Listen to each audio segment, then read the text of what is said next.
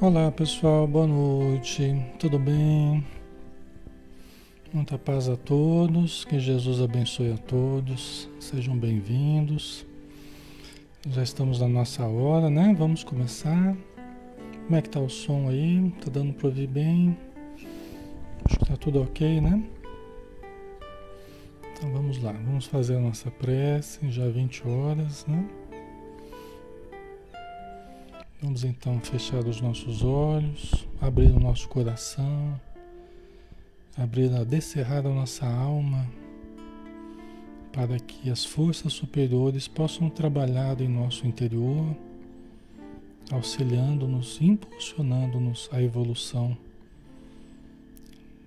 dulcificando os nossos sentimentos, clareando os nossos pensamentos e despertando-nos para a luz maior do conhecimento e do amor.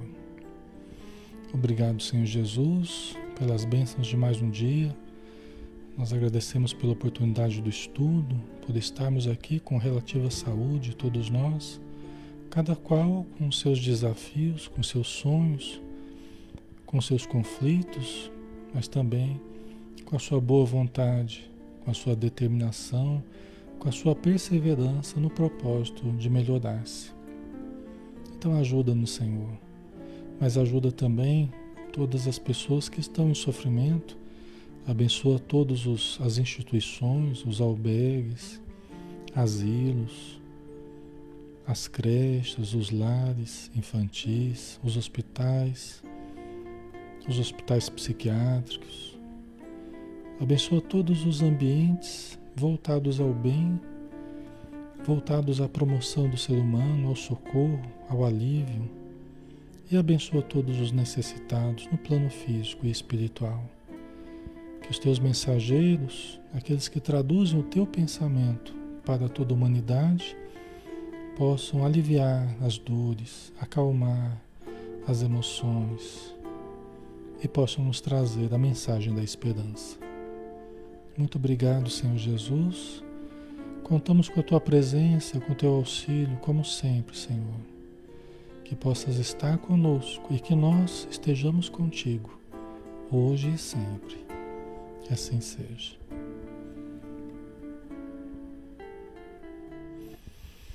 Ok, pessoal, boa noite. Alexandre Camargo falando aqui de Campina Grande em nome da Sociedade Espírita Maria de Nazaré. Nós estamos aqui na página Espiritismo Brasil Chico Xavier, todas as noites, de segunda a sábado, às 20 horas. Tá? Cada noite um estudo diferente. Hoje nós temos o estudo do livro Ação e Reação, de André Luiz, o Espírito, né? através da mediunidade luminosa de Francisco Cândido Xavier, nosso querido Chico Xavier. É um estudo que estuda, ah, vai analisar as questões ligadas à ação e reação, à lei de causa e efeito, né? Tão importante, tão presente nas nossas vidas, como uma das leis eh, divinas né, que regem toda a criação, a lei de ação e reação. Tá? Então, nós estamos no capítulo oitavo, preparativos para o retorno. É, analisando o caso do Antônio Olímpio, né? E nós estamos aqui com a Alzira, que é a esposa do Antônio Olímpio. O Antônio Olímpio aquele senhor que na terra acabou herdando uma fazenda e matou os dois irmãos para ficar sozinho com a herança, né? E aí ele matou os dois irmãos, os dois irmãos ficaram obsediando ele e a esposa, a esposa se matou depois de alguns anos, é a Alzira, né? E, e aí ambos desencarnaram, né? A Alzira se matou afogada né, no, no, num lago da propriedade. E é, depois de alguns anos o Antônio Olímpio desencarnou. Né? Então nós estamos no plano espiritual. O André Luiz e o Hilário, eles estão na mansão Paz, é, acompanhando o caso do Antônio Olímpio. Então eles estão conversando com a Alzira, com a esposa na Terra, né? Que era na Terra a esposa do, do Antônio Olímpio. Tá? Ela vai reencarnar e vai ser novamente esposa dele e vai receber os dois irmãos dele que foram assassinados né, pelo marido dela, vai recebê-los como filhos. Então, esse é o projeto. Tá? Então ela pediu né, para ter contato com Antônio Olímpio, porque ele foi auxiliado pela Mansão Paz. Mansão Paz ela está encravada, está situada nas regiões trevosas, né, que eles chamam de regiões infernais no plano espiritual. Então, ela está ali, ela habita outro plano superior, né? Mas ela está ali na Mansão Paz para levar esse projeto adiante. E aí ela pediu para ter contato com o esposo dela, né? Que foi atendido ali pela Mansão Paz, tá? Nós estamos nesse momento aqui. À vista da pausa espontânea que se fizer em nosso entendimento, num testemunho de comovedora humildade, consultou a Sila se a mansão poderia facultar-lhe uma visita ao esposo antes da viagem à procura do filho, porque o filho dela, o Luiz, está reencarnado, está, está vivendo a sua vida na Terra, né? na mesma fazenda que era do pai dele, do Antônio Olímpio. Né? E está ali sofrendo a influência do, dos tios dele que foram, que foram assassinados o Clarindo e o Leonel. Tá? Então, antes deles visitarem o Luiz, que é o filho dela, que ainda está encarnado, né? ela pediu para ver o, Antônio Olímpio é, no, plano, no plano espiritual mesmo, ali na mansão Paz. Tá? Antes da viagem à procura do filho, né? segundo as tarefas programadas. Tá? O assistente aqueceu, concordou, né? Com o maior carinho e guiamo-la, nós três, até o compartimento em que Antônio Olímpio repousava.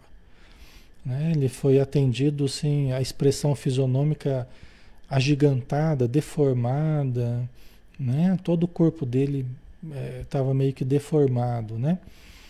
E ele estava sob imperiosa hipnose de obsessores. Né? Ele passou por todo um processo de obsessão na terra mesmo e depois, né, do próprio, dos próprios irmãos dele, né, e de outros espíritos também.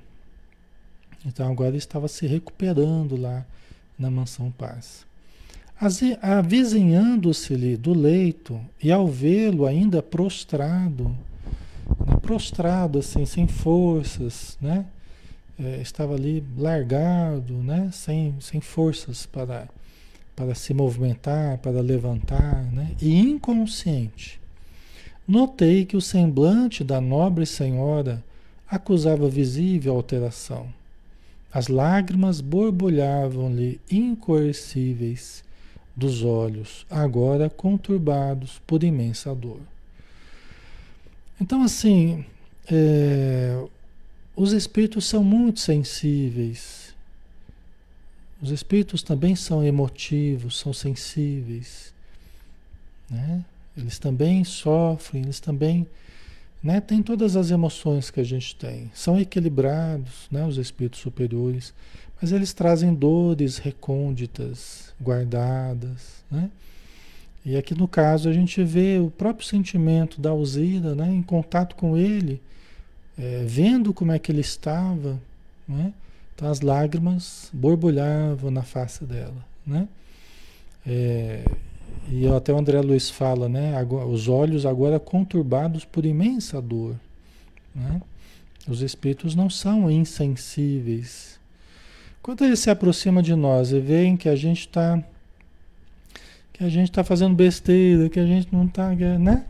Que a gente está tá indo para um caminho difícil. Muitas vezes eles sofrem por nos verem né, trilhar esses caminhos obscuros, às vezes, né, por nossa escolha, né, escolhas equivocadas, eles sofrem né, por nos verem, eles sentem, né, embora eu não possam interferir diretamente no nosso livre-arbítrio, né, eles tentam nos estimular para o bem, mas eles não podem interferir diretamente no nosso livre-arbítrio. Né? Eles respeitam muito as nossas escolhas. Tá? Afagou-lhe a cabeça em que os traços fisionômicos, a meu ver, se reajustavam pouco a pouco. Olha que interessante, é o perispírito, né?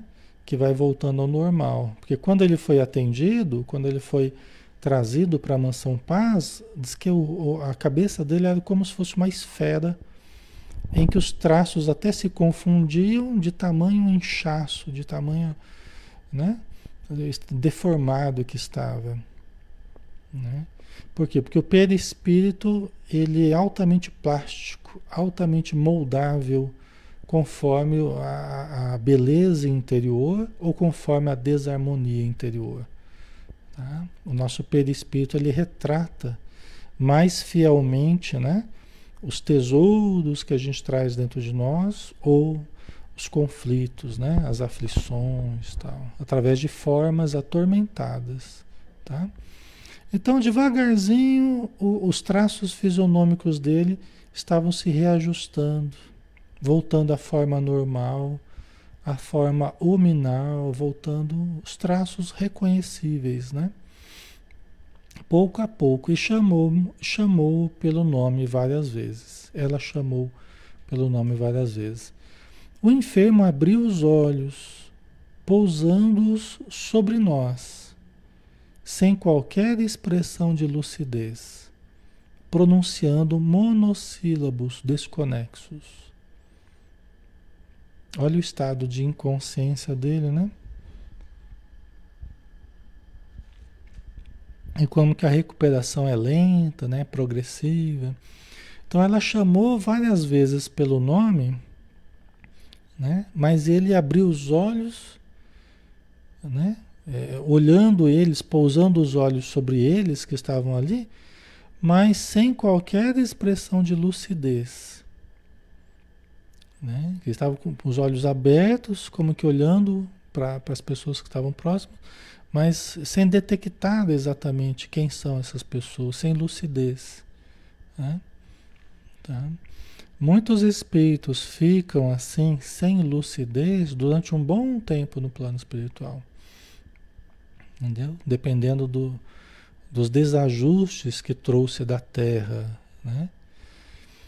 Pronunciando monossílabos desconexos, né? não chegava nem a formar palavras, né? Então falava monossílabos, ainda sem nenhuma conexão, né? sem nenhuma linha de raciocínio claro, né? pensamento contínuo, que eles tivessem alguma clareza para entender. Né?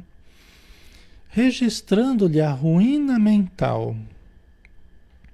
Por que registrando-lhe a ruína mental? Porque todo esse desajuste que nós estamos vendo é a expressão né? É a expressão do desajuste mental. Lembra que a gente tem falado que tudo começa na mente?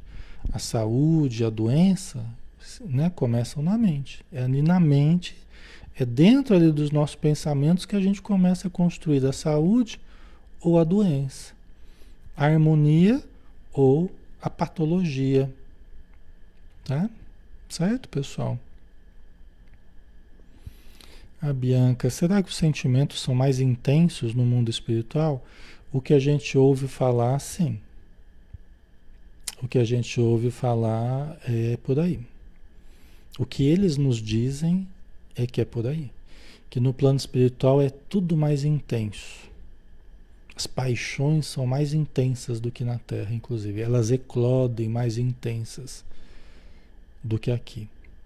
Os sentimentos também são mais vívidos, são mais claros. Né? Então é o que eles dizem. Tá? É por isso que assim, quem sente é o espírito.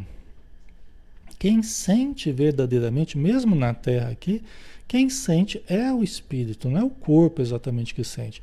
O corpo, eu tenho falado para vocês que é uma espécie de abafador para o espírito para as percepções, para a sensibilidade, para os potenciais, para a memória. Então, o corpo é uma espécie de abafador para os potenciais e as percepções do espírito, os sentimentos, emoções do espírito. É para a gente ter um foco, foco aqui na matéria, esquecer a memória integral durante algum tempo, né? A gente focar numa nova vida. É para a gente ter uma espécie de foco né? nessa existência. Então, entendeu? Então, é, é, quando a gente sai do corpo, aí a nossa realidade aparece. Há coisas que a gente guardava só dentro da gente, aquilo eclode no nosso perispírito, na nossa realidade, no plano espiritual. Entendeu? Por isso que eles falam, né, que a vida espiritual é o país da verdade. É o país da verdade. Para onde a gente se transfere, a nossa verdade vem à tona. Boa ou ruim. Mas a nossa verdade. Entendeu? Coisas que a gente esconde na terra, realidades. Às vezes a gente vive na terra uma realidade dúbia ou duplis, dupla, né? em que você vive uma coisa por dentro e mostra outra por fora, você vive uma realidade, né? No mundo que você vive dentro de você ou atitudes que você se permite com determinados grupos, mas aí com outros grupos é totalmente diferente, né? Então a gente pode manter essa realidade dupla, mas aí quando a gente desencarna, isso tudo vem à tona. Entendeu? Tudo aparece, né? Então a gente é chamado a enfrentar a nossa realidade, seja ela qual for, mas a nossa realidade.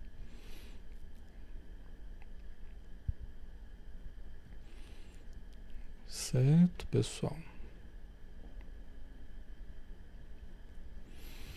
O Hermínio Miranda, que é um estudioso já falecido, né? É, o Hermínio Miranda escritor de vários livros importantes dentro do Espiritismo, ele diz que o cérebro, até num livro chamado Alquimia da Mente, um livro muito bom, de estudo, né? Como todos os livros dele são livros de estudo, né? Alquimia da Mente. Ele fala que o cérebro, a hipótese dele, é que o cérebro é uma máquina de esquecer, não é uma máquina de lembrar. Aqui na Terra a gente acha que o cérebro é uma máquina de lembrar, né? Mas na verdade seria, nesse raciocínio, seria uma máquina de esquecer. Entendeu? É, faz parte da resistência, né? uma espécie de resistência para a memória integral do espírito. Entendeu? Então, é um abafador, é uma resistência que não permite com que a gente se lembre de tudo. Então, a gente tem as percepções reduzidas, a gente tem a memória reduzida, a gente tem os potenciais reduzidos, né? Por isso que a pessoa que tem uma certa, um certo nível de emancipação da alma, por isso que toda mediunidade guarda, como diz na obra básica, tá? guarda relação direta com uma maior ou menor emancipação da alma com relação ao corpo. Por isso que todas as percepções mediúnicas, extrasensoriais, elas guardam relação com uma maior ou menor emancipação do espírito com relação ao corpo. Se o corpo é esse limitador, é esse abafador, quanto mais você tenha é, possibilidades de emancipação do corpo, mais os conteúdos mediúnicos, parapsicológicos, né, extrasensoriais, eles, eles aparecem. Então é o que a gente vê, né? Pessoas que se desligam facilmente do corpo são pessoas geralmente que têm sensibilidade mediúnica. Entendeu? Tem alguns fenômenos que ocorrem com ela, tem algumas percepções que ocorrem. Faz parte essa emancipação do, do espírito com relação ao corpo. Tá? Então são organizações né, é, físicas que se prestam mais a essa emancipação. Por isso que a mediunidade tem um componente físico importante. Tá? Porque é uma maior ou menor emancipação da alma. Tá? Os ajustes ali perispírito, corpo, né? são mais são mais flexíveis, vamos dizer assim, são mais facilmente é, afrouxáveis, né? Eles se afrouxam facilmente.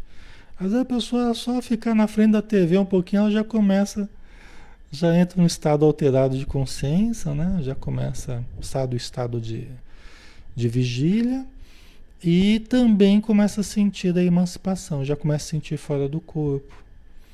Né? Então tem pessoas que facilmente acontece isso. Né? Tá? Aí pode acontecer facilmente também fenômenos de, de a paralisia do sono, né? A letargia do sono, que, A pessoa, né? Ou quando vai dormir, ou quando está voltando do, do sono, né?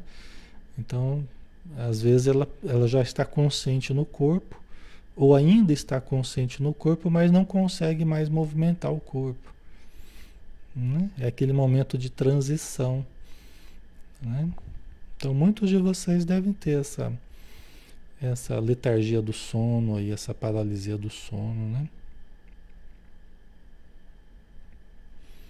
Ô Luiz, então quer dizer que sem o corpo físico o espírito fica livre para emoções mais intensas? Ele, ele toma posse, vamos dizer assim, ele experiencia, ele pode experienciar realmente com mais intensidade. Né? Os desejos com maior intensidade. Conversando com obsessores, né? às vezes a gente fica mais de hora conversando com um espírito, um obsessor, por exemplo. Né? E às vezes a gente vai perguntando coisas, até eles até gostam às vezes de contar coisas que eles fazem, coisas que eles sentem ou tal. A gente vai perguntando para entender, para saber, né? Eles sabem mais do que nós. Eles estão vivendo a realidade espiritual, né? Então eles falam, eles falam que eles vivem os desejos, as carnais, né? Que a gente fala carnal achando que é só da carne, né? Mas na verdade são desejos da alma, né? Então continua existindo né? a sede de sexualidade, a sede de, de, de, de, de dependência química, né? de origem química. Tudo isso eles sentem com maior volúpia até do que na Terra. Né? Por isso que disciplinar impulsos, desejos, é?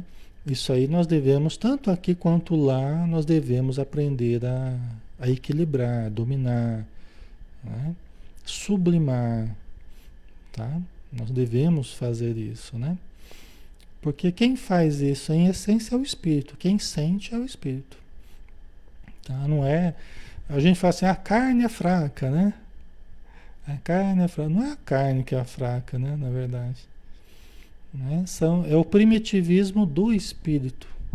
Né? São as heranças que existem nos arquivos do inconsciente as heranças animais primitivas, né, que nós ainda trazemos muito forte. Lógico, quando estamos encarnados, isso se reflete também né, no corpo, né, na, em todo o nosso organismo, mas em essência é um fenômeno interno, espiritual. Tá? Não depende exatamente da carne. Né?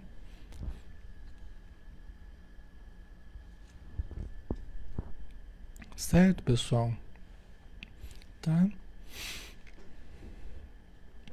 Eu estava falando aqui, né? Registrando-lhe a ruína mental. Por quê?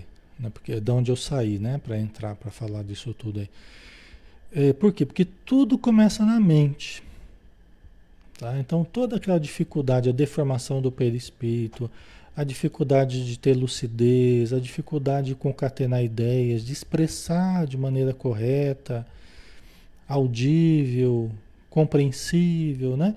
Tudo isso era reflexo da ruína mental que ele estava vivendo, tá? que precisaria ser reconstruída, né? organizado o pensamento, reconstruída. A, a, a, os seus conteúdos né? precisariam ser reconstruídos de novo. Tá? Então a notável mulher Alzira né, pediu a Silas permissão para orar em nossa companhia junto do esposo, o que lhe foi concedido prazerosamente. Né? Você vê o, o espírito delicado, né? Alzida, falou, olha, eu posso visitar meu marido tal. Aí eles levaram ela para. Eu posso fazer uma prece junto com ele, né? É, espírito educado, né? Espírito educado, espírito cordial, espírito gentil, sensível, né? É assim, os espíritos superiores são assim, né? Então ela queria fazer uma prece junto com o marido dela, né? Que estava ali doente, né? Que estava ali ainda desarmonizado, né? Diante da nossa surpresa, Alzira ajoelhou-se à cabeceira. Conchegou-lhe conchegou o busto de encontro ao colo. A, man, maneira de abnegada mãe, desculpa, a maneira de abnegada mãe procurando conservar entre os braços um filhinho doente. e levantando os olhos lacrimosos para o, para o alto, clamou humilde segundo a sua fé. Né? Segundo a fé que ela trazia, é uma coisa íntima, né? Nós trazemos do plano material e continuamos no plano espiritual conforme a fé que a gente já conseguiu estruturar, né? Então ela estava ali como uma mãezinha, né, para o marido dela da terra, né, como se fosse uma mãezinha aconchegando o filho doente ao colo. Tá? Mãe Santíssima, anjo tutelar dos náufragos da terra, compadece-te de nós, estende-nos tuas mãos doces e puras. Reconheço, Senhora, que ninguém te dirige debalde a palavra de aflição e de dor. Nós vamos ler a prece toda, né, para depois a gente fazer alguns comentários. Sabemos que o teu coração compassivo é luz para os que se tresmalham nas sombras do crime e amor para todos os que mergulham nos abismos do ódio.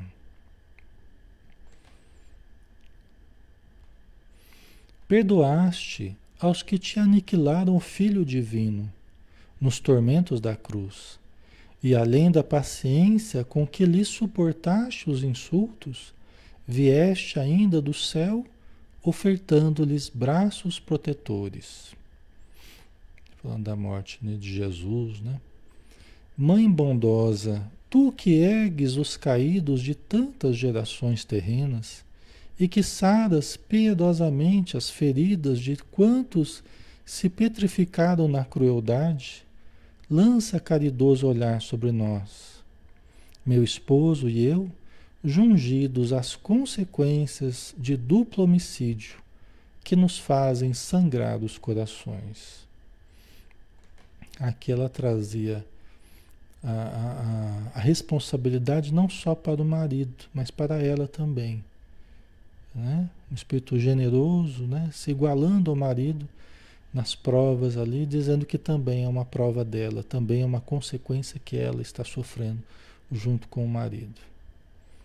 Eu e ele estamos enovelados nas teias de nosso delito. Olha que coisa, né? De nosso delito, né? Embora estivesse ele sem mim nas águas fatídicas, enquanto nossos irmãos experimentavam asfixia mortal, sou-lhe partícipe das responsabilidades e identifico-me associado ao crime, também eu. Ela está dizendo que embora ela, eh, o, o marido dela estivesse sozinho quando cometeu o crime, ela sente que ela também foi participante desse crime. É isso que ela está dizendo a Maria de Nazaré, né? Que ela também estava associada a esse crime, né? Meu esposo, mãe do céu, devia ter o coração envolvido em pesada nuvem, quando se desvairou na estranha deliberação que nos chagou as consciências, né? que nos deixou as consciências em chaga, né? a lesão na consciência, né? que ele devia estar envolto em pesada nuvem. Né? É assim todos que, todos que praticam erros clamorosos, né? geralmente estão já perturbados, né? quando vem a, a, a, a praticar o delito. Né? Para os outros, poderá ele ter poderá ele ser tido como um impenitente que se apropriou de recursos alheios, infligindo a morte aos próprios irmãos, menos para meu filho e para mim, que lhe recebemos os maiores testemunhos de amor. Então ela está dizendo, olha, senhora, é, é, para muita gente ele pode ser tido como um criminoso, impenitente, né? É, que infligiu a morte aos, aos, próprios irmãos. Mas para mim e para meu filho, né, nós recebemos os maiores testemunhos de amor dele. Né? Ela sentia que, embora ela não tenha participado diretamente do delito do marido, ela usufruiu dos recursos que o marido utilizou, lançou mão. É isso que ela quer dizer, por isso que ela se sente corresponsável Não diretamente, mas indiretamente ela se sente corresponsável, porque ela acabou usufruindo também, junto com o marido, né, na, na felicidade da família que, ela, que eles tinham, os recursos que não lhes pertenciam. É o espírito elevado que alcança uma maior amplitude das ocorrências, né? que não coloca só a culpa numa pessoa que é o criminoso identificado, mas o quanto eu também acabei usufruindo daquilo que o outro é, indebitamente conseguiu. Entendeu? Olha o nível de consciência, né? Entendeu? E é isso que ela quer dizer, né? Por isso que ela se sente corresponsável. Para outros, será réu diante da lei. Para nós, porém, é o companheiro e o amigo fiel. Para os outros, parecerá um egoísta sem direito à remissão, mas para nós é o benfeitor que nos assistiu na terra com imensurável ternura. Aqui vocês estão tendo o contato com o amor puro, né? o amor grandioso dos espíritos, a visão lúcida que os espíritos têm no plano espiritual. É esse amor. Né? E ela, é o amor, gratidão. Você vê a gratidão com que ela fala do marido, que para outros terá sido um criminoso. Né? Por isso é que o self, né? O, o, a pessoa elevada, o eu divino dentro de nós, vai sempre buscar mais o lado bom das pessoas. É isso que a gente estava falando outro dia, né? Esses últimos dias aí. Vai sempre buscar o lado luz, então ela encontrou o lado luz no marido. O marido foi um amigo fiel, né? um benfeitor que assistiu a família. Para os outros, né? ele foi um criminoso, mas para eles foi um benfeitor. Né? Aí que está a questão. E justamente esse lado luz que ela viu nele é o que ela busca hoje é, fortalecer, né? vai, vai voltar como esposa, novamente dele, para fortalecer o lado luz dele, para que ele vença as sombras do passado, dos erros, né? Certo? A Edna, ele, ela amava demais ele, exatamente. Manuel, lealdade é o sentimento mais verdadeiro. Né? Certo, pessoal? Então, esse tipo de amor é o amor que a gente, a gente encontra no, na doutrina espírita, né? É o amor que a gente encontra nas obras espíritas, é o amor que a gente encontra aqui no, no, no André Luiz, nos livros do André Luiz, né? Toda literatura espírita, esse amor, que é o amor que todos nós estamos tentando estruturar, né? Que não é a expressão de paixão somente, não é expressão de lascívia, não é expressão de sensualidade, é esse amor puro, né?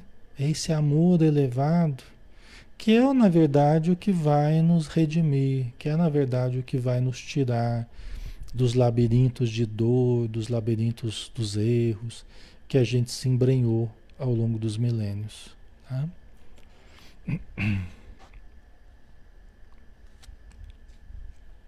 A Neima, né? O amor da alma é diferente do amor carnal, exatamente. Embora o amor da alma possa se expressar na carne também, mas não necessariamente, né? Você pode ter a expressão dele pura, sem traços carnais propriamente. Você pode ter o amor puro, né? E pode ter a expressão também na carne, também na conjunção carnal, né? Mas esse amor puro que nós estamos vendo aqui. Certo?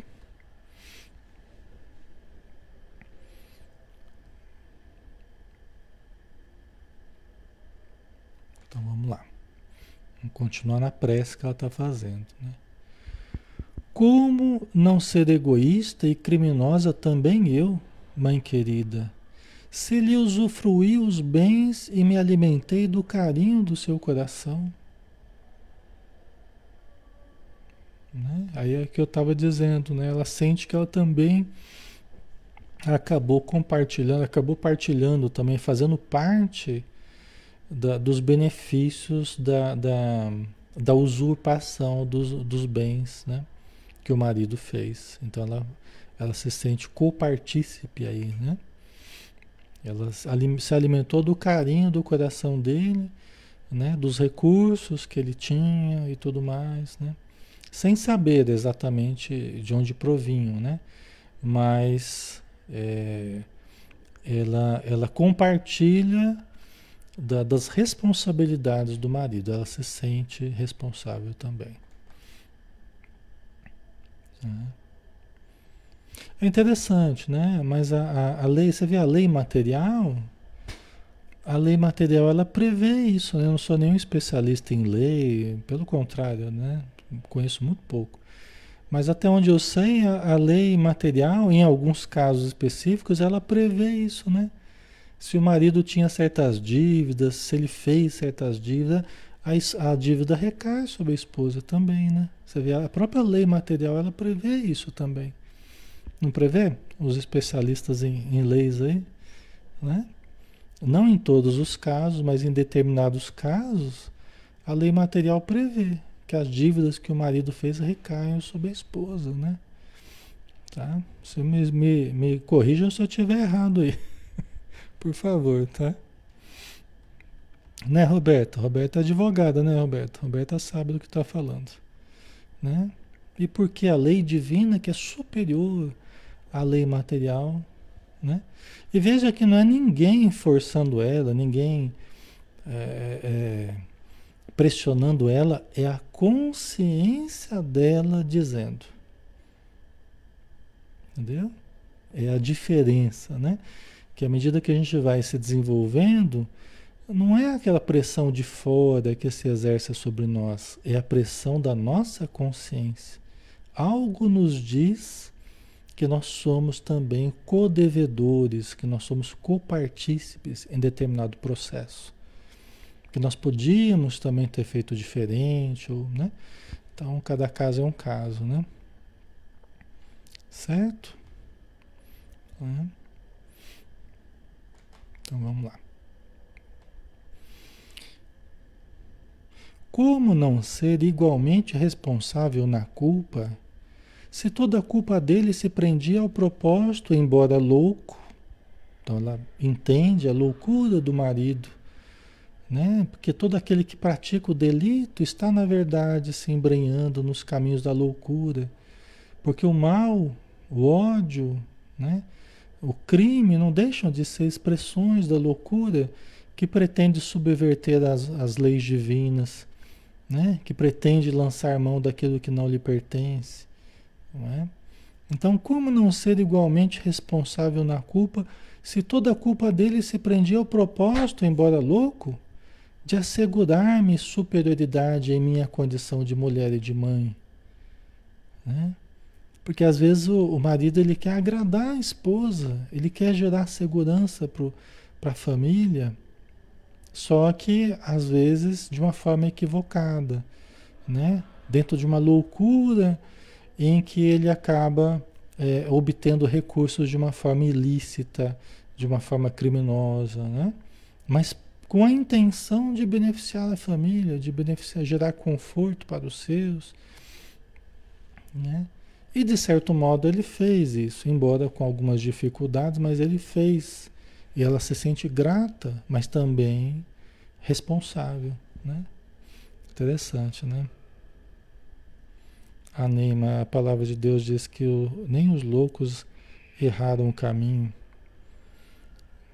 é, a loucura ela, ela faz com que a gente não enxergue com a lucidez necessária, né? A gente acaba se desviando, é, às vezes com, a gente, a, a gente erra querendo acertar, né? Todo mundo erra querendo acertar. É, a gente erra às vezes buscando caminhos errados para objetivos às vezes até louváveis, mas buscando caminhos equivocados, né? Então, isso que nós precisamos aprender. Aquilo que é legitimamente bom é bom antes, durante e depois. Né? É bom antes, durante e depois. tá? É aquilo que é legítimo, verdadeiro, né? Então a gente precisa tomar esse cuidado, né? Certo? Advoga-nos a causa mediadora celeste.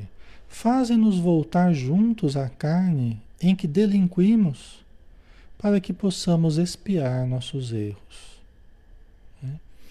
Às vezes a, a, a às vezes a, a, esposa, aqui no caso a gente está falando de esposa e marido, né? Porque foi a situação aqui. Então vamos nessa linha de raciocínio. Às vezes a esposa, ela não é participante exatamente do crime do marido, mas ela é, às vezes é responsável por querer manter uma situação de superioridade dentro do seu meio social, às vezes por fazer até certas exigências para o marido, né? né? Vamos imaginar essa situação, né? Então, às vezes, é muitos caprichos, né? A pessoa é meio caprichosa e gosta da coisa do luxuosa e tal. E às vezes o marido se embrenha em tentar satisfazer de algum modo os desejos, os caprichos. Não sei se é o caso aqui, talvez nem seja, né? Eu não sei, não, a gente não tem elementos para dizer isso. Mas às vezes acontece isso, né? Então a pessoa não é responsável direto pelo crime, mas é é, é co-participante pelo excesso de, de, de, de, de desejos, né? pela, pela vaidade né? e tantas outras coisas aí que nos fazem errar. E às vezes pressionar o outro, né? pressionar o parceiro, a parceira, né? E o outro se sente compelido a, a fazer, a ganhar mais, né? É, tem pessoas que não se, não se, não se satisfazem tão facilmente, né? Aí fica pressionando o parceiro, né? E pode até pressionar no caminho de um, de um crime, né? Para conseguir satisfazer a pessoa, né? Então ela está pedindo para poder voltar à matéria, né? É, junto com o marido, né? Concede-me a graça de segui-lo como servidora contente e agradecida religada a quem devo tanta felicidade. Reúne-nos novamente no mundo e auxilia-nos a devolver com lealdade e valor aquilo que roubamos. Né? Ela está pedindo para poder voltar como esposa, né? contente e agradecida, né? e se religar à pessoa que, que lhe causou tanta felicidade na Terra. Né? Tá certo que depois ela se desequilibrou, né? sofreu a influência do clarindo do Leonel, ela se afogou nas águas do lago né? da, da fazenda tal, mas até então ela tinha vivido uma vida relativamente feliz. Né? Tá? Não permitas, anjo divino, que venhamos a sonhar com o céu antes de resgatar nossas contas na terra. E ajuda-nos a aceitar dignamente a dor que reedifica e salva. Estão vendo como é que é a consciência do espírito? Fora da matéria, assim, quando está planejando para reencarnar, né? ela está dizendo ó, que nós que nós venhamos que nós não venhamos a sonhar com o céu antes de resgatar as nossas contas na Terra. Né? Então ela, ela, sente a necessidade, antes de subir para outros ambientes superiores, ela sente a necessidade de resgatar as contas da Terra. necessidade de reencarnar. Né? É isso que muitas vezes nos chama para uma nova reencarnação e ajuda-nos a aceitar dignamente a dor que reedifica e salva. Porque ela sabe que uma vez na Terra, né, nós podemos não aceitar dignamente a dor que reedifica e salva. Talvez a gente comece a reclamar, talvez a gente comece a maldizer, talvez a gente com, comece a, a, a lamentar, né? A se revoltar. Entendeu? Certo? Ok? Então tudo isso é a oração que ela está fazendo a Maria de Nazaré, né? Mãe, atende-nos, estrela de nossa vida, arranca-nos da escuridão do vale da morte.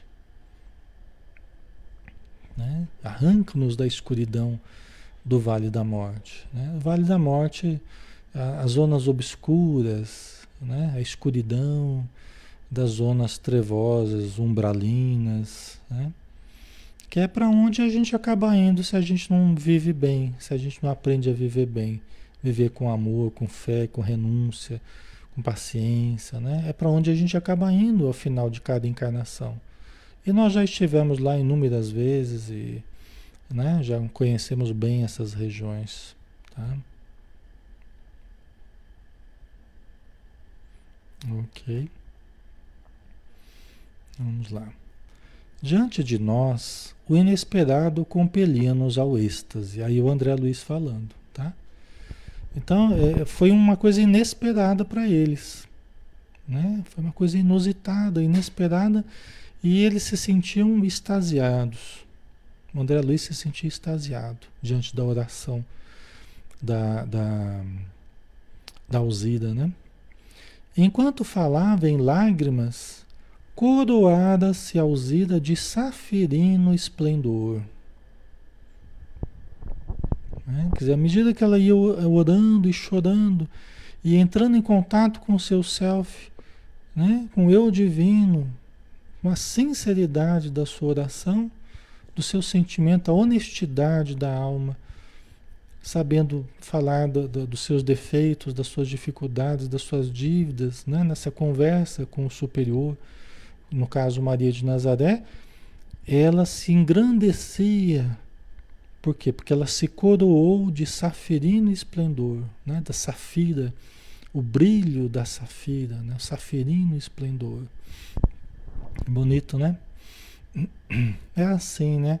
Esses seres mais elevados, quanto mais eles se apagam, quanto mais eles se diminuem, né? mais eles se engrandecem. Assim é a humildade real.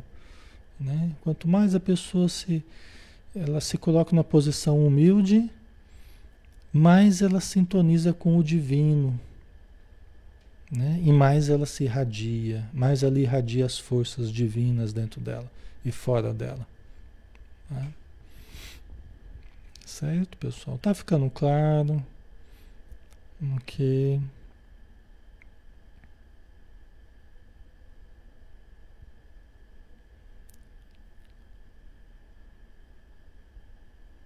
Manuel, aqui a gente arranja desculpas para tudo, a título das dificuldades, né? Os pretextos, não é, Manuel? Manuel? Exatamente. Né? É, por isso que é uma das coisas que a Joana fala, né? Que a gente precisa essa honestidade, até contra a gente mesmo. Fala, olha, eu errei mesmo. Eu errei, eu participei de certa coisa, eu colaborei de forma equivocada em certa coisa, né? em certo processo. Né? Então, essa honestidade é o contato com o self, é o contato com a nossa realidade. Tá? Sem as fugas do ego, inventando desculpas. Ah, mas eu errei, mas o outro também, o outro também errou. Eu errei, mas o outro fez pior. Eu errei, mas foi porque não consegui fazer isso. Né? Fica inventando pretextos para dizer pura e simples: olha, realmente foi uma falha minha né? Eu assumo isso aí e eu preciso resgatar isso aí. Eu preciso me melhorar, né? Da próxima vez fazer diferente. Né? A gente fica inventando mil desculpas, né? racionalizações, né? para a gente não enfrentar coisas puras e simples e dizer para nós mesmos e, e, para os outros o que a gente terá errado, né? Para recomeçar em cima da sinceridade, né? A doce claridade a se lhe irradiar do coração inundara todo o aposento. Olha que bonito, né? A doce claridade a se, a se lhe irradiar do coração inundou todo o aposento. E assim que a sua voz emudeceu, embargada e ofegante, excelso jorro de luz prateada desceu do alto, atingindo-nos a todos e comunicando-se especialmente ao enfermo, que desferiu longo gemido de dor humanizado e consciente. Ah, né? como se ele voltasse, como se ele ganhasse um sopro de vida, de consciência, né? devido ao jorro de luz, resposta do alto à oração de Alzira. Olha o poder da oração, poder curativo, poder terapêutico da oração. A intercessão dos que nos amam, orando por nós e nos resgatando, né? nos auxiliando na nossa recuperação. Bonito, né? Ah, se a gente pudesse ver isso tudo acontecendo aqui na Terra, né? Tem gente que consegue ver esses jogos de luzes na oração. Talvez alguns de vocês consigam até, né? Na mediunidade de vocês. Né? Que bonito seria, né? A gente poder ver. Nós precisamos criar visão para isso. Nós precisamos abrir percepções, precisamos nos sintonizar com o alto para termos com o tempo, né, com o passar do tempo, até das encarnações, a gente criar recursos para identificar esse tipo de, de fenômeno. Né? A prece de Alzira lograram um êxito que as operações magnéticas de Druso não haviam conseguido alcançar. Porque Druso, o, o, o mentor ali da, o espírito dirigente da Mansão Paz, ele aplicava ele fazia aplicações magnéticas no, no, no perispírito do, do Antônio Olímpio. Mas ele não conseguiu até agora o êxito que a prece da Alzira conseguiu. Quer dizer que eles conseguiram mais êxito agora, naqueles minutos de prece da Alzira, do que nas muitas sessões de aplicação magnética, né, das forças magnéticas do, do Druso. Né? Por isso que o amor é o grande remédio. Também nas aplicações magnéticas, né, do passe que a gente aplica na casa espírita, ou, né, junto aos doentes e tal, é, é muito importante, principalmente sob a luz do amor. Né? Quanto mais a gente desenvolver a capacidade de amar verdadeiramente, Quanto mais nós alimparmos o nosso interior, a nossa mente, o nosso sentimento, para desenvolvermos essa chama divina do amor dentro de nós, maior poder curativo nós teremos. Né? Herança divina. Né? Herança divina em todos nós, dentro de todos nós. Todos nós temos potenciais incríveis para ajudarmos na melhora dos semelhantes, mas nós demoramos muito para tomarmos posse dos recursos divinos que possuímos. Porque exigem renúncia, disciplina, estudo, amor verdadeiro, né? principalmente amor. Né? Exercício de amor diário, oração. Né? Certo? Ok? Antônio Olímpio descerrou, abriu desmesuradamente as pálpebras e mostrou no olhar a lucidez dos que despertam de longo e torturado sono. Então ele que chegou inconsciente na mansão paz, deformado, ali estava já voltando passo a passo à lucidez, como se estivesse despertando num longo e torturado sono. Né? Estivesse acordando de novo. Que coisa linda, né? Maravilhoso, né? Certo? Ok. Porque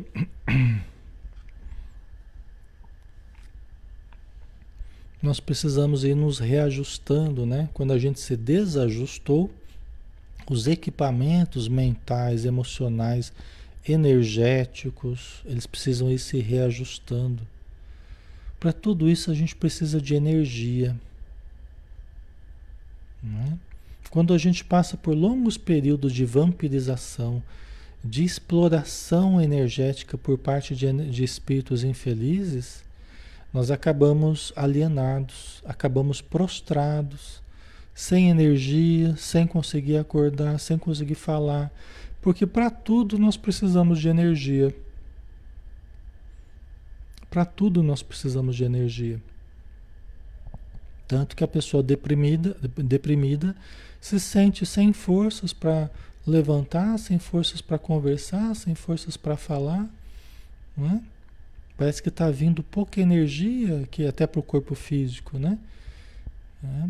Tem algumas coisas aí no meio do caminho que não estão auxiliando, né? Isso que a terapia vai tentando ajudar, isso que a desobsessão espiritual vai tentando ajudar, né? Das influências que às vezes estão próximas, né? Tá? Por quê? Porque nós precisamos de energia para conversar, para trabalhar, para aprender, para estudar, para ajudar, não é? Nós precisamos de energia. Tá? E vejam que esse influxo energético diferente da, da, da, da Alzira parece que trouxe um novo sopro de vida pro, pro, pro Antônio Olímpio, né? Como que reabasteceu ele de uma, de uma energia diferente, né? E aí ele começou a despertar. Ok. Agitou-se, né? Então ele começou. É que é assim, a pessoa estava lá dormente, inconsciente. Quando começa a voltar, né? Se agita, né? Agitou-se, sentindo na face as lágrimas da esposa que o beijava, enternecida, e bradou tomado de selvagem contentamento. Alzira, Alzira. Olha que nível que ele chegou já de lucidez, né? ele conseguiu detectá-la. As lágrimas dela estavam caindo sobre ele. Devia, devia, ter sido um momento maravilhoso, né? A gente até se arrepia todo. Deve ter sido um momento maravilhoso, né? A esposa ali chorando, as lágrimas caindo sobre ele, e ele começa a despertar, né? E, e, bem, parece até aqueles contos de fada, né? Por isso que os contos de fada eles têm sempre uma, uma coisa meio real por detrás daquilo, né? Tem um simbolismo aquilo, né? E muitas vezes em coisas muito elevadas, inclusive, né?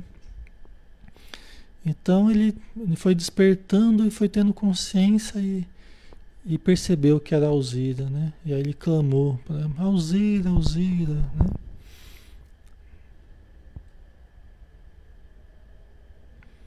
Ok.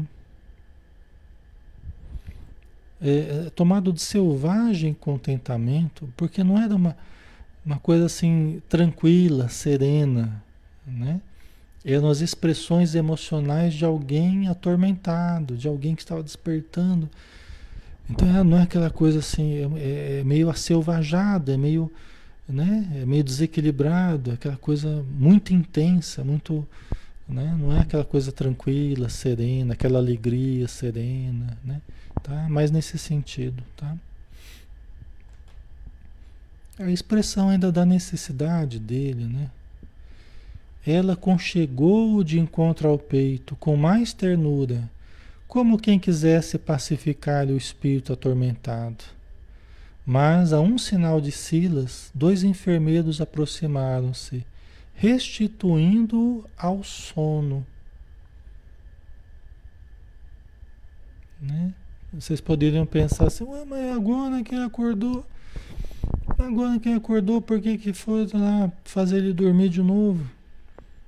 Agora que estava ficando bom, né? A Alzira abraçou ele, ele percebeu que era Alzira e teve aquele, aquele momento assim de, de, de consciência, por que, que foram fazer ele dormir de novo? Né? Vocês poderiam perguntar, né? Há que se respeitar, desculpa, há que se respeitar a progressividade da melhora. Há que se dosar a melhora. Há que se dosar dos avanços, até para que as excessivas emoções o excessivo encontro, né? Com a verdade, o encontro com a lucidez não seja algo justamente excessivo, né? até prejudicial. Tá? Há que se respeitar a, a melhora progressiva. Então ele já teve um avanço do que ele, do que ele estava, a situação que ele estava. Né? Mas não era bom forçar muito, não é bom abrir muito, né? Ok? Até para explicar isso, pessoal, quando nós é, saímos do. Desculpa. Quando nós saímos do corpo, à noite, por exemplo, quando a gente às vezes vai visitar algum parente falecido, alguém que a gente ama muito, né? Os espíritos, muitas vezes, por misericórdia, por caridade, nos levam para entrar em contato com essa pessoa, né? Para nos acalmar, para nos tranquilizar, tal, né? Então, o que que acontece? É, é uma situação diferente que a gente vive. A gente às vezes vai para um plano mais elevado, diferente da matéria, que é muito densa, né? A gente vai, então aquela sensação é tudo novo para a gente, é tudo diferente. Os espíritos amigos não nos deixam ficar muito tempo nessas regiões mais elevadas. Por quê? Porque é algo muito diferente para a gente. E isso pode nos exaltar muito. E a gente pode nem querer voltar. Aliás, quando a gente começa a ficar muito tempo nessas regiões, a gente fala assim, ah, não dá para eu ficar aqui, não dá para eu passar a viver aqui não. Eu tenho que voltar para lá mesmo. Tantas emoções ruins quanto as emoções muito boas, elas costumam causar um certo, uma certa oscilação em nós. Entendeu? E nós precisamos e nós precisamos ter um certo equilíbrio na nossa vida material aqui, entendeu? Então muitas vezes a gente tem um pico de experiência assim, nossa, um êxtase, né? Uma coisa maravilhosa, uma leveza, uma coisa. Mas ó, tá bom, leva o Alexandre lá para baixo de novo, porque ele já tá já tá entrando numa exaltação, já não quer mais voltar. Né? Vocês entendem? Aquilo começa a mexer com a gente e o nosso foco no momento ainda é a matéria. Então eu estou falando isso para a gente comparar com o estado do, do, do, Antônio Olímpio. Ele teve já um encontro com a Alzira, ele já teve uma melhora, ele já teve um momento de lucidez. Ótimo. Agora vamos fazer ele dormir de novo. Tá? Vamos fazer ele dormir. Ele já alcançou um ponto melhor do que o que ele estava. Mas vamos fazer a coisa gradativa. Tá? Não vamos forçar demais, não. Certo? A gente é assim, se der um pouquinho de asa pra gente, a gente não quer mais. a gente não quer mais andar, a gente só quer voar.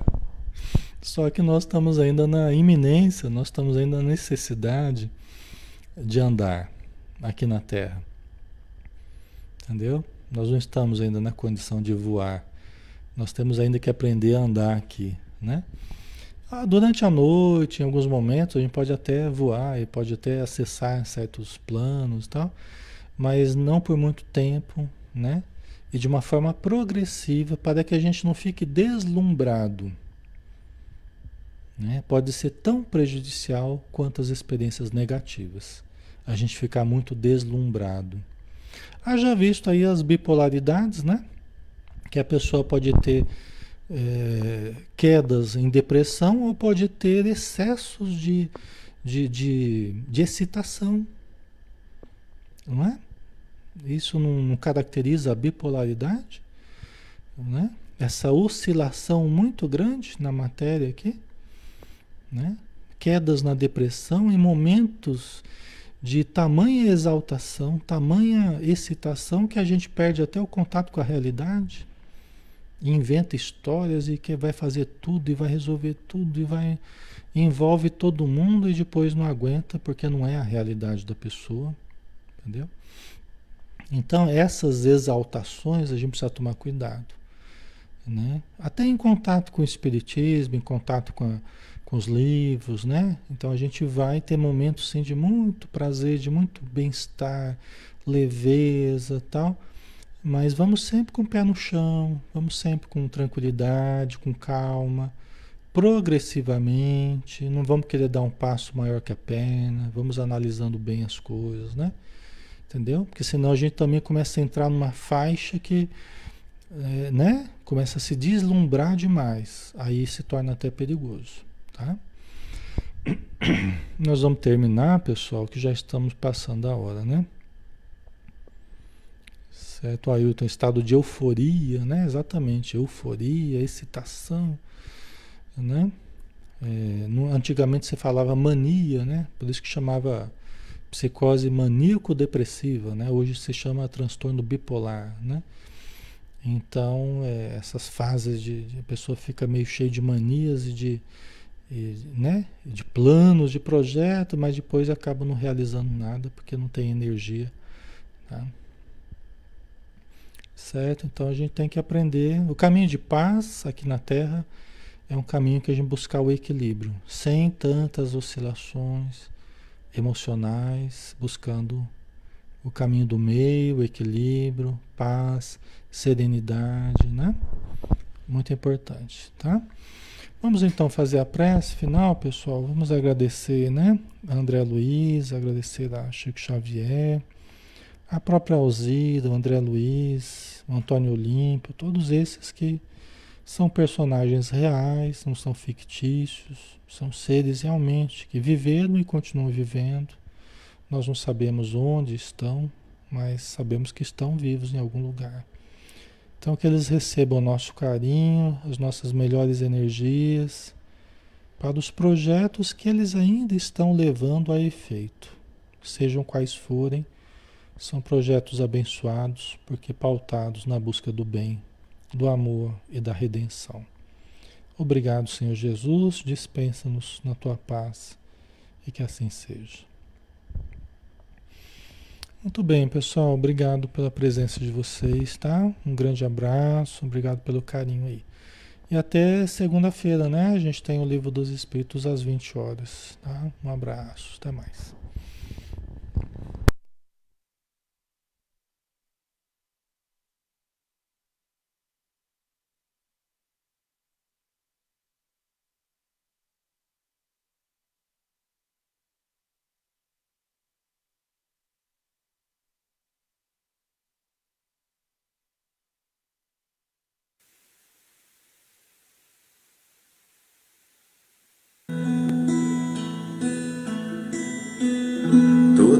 Vez que eu penso em Jesus, meu coração se acende no meu peito.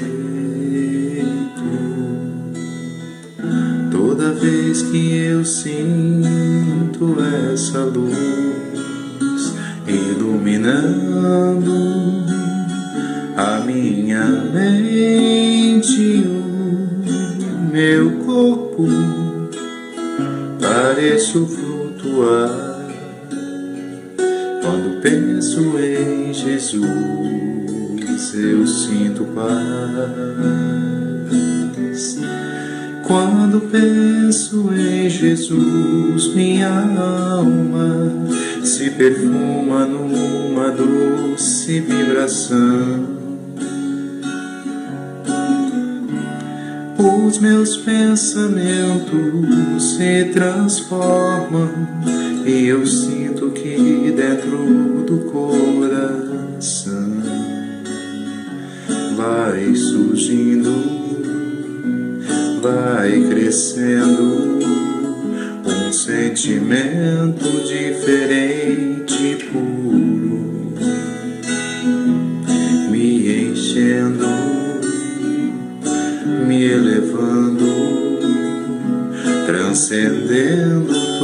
todas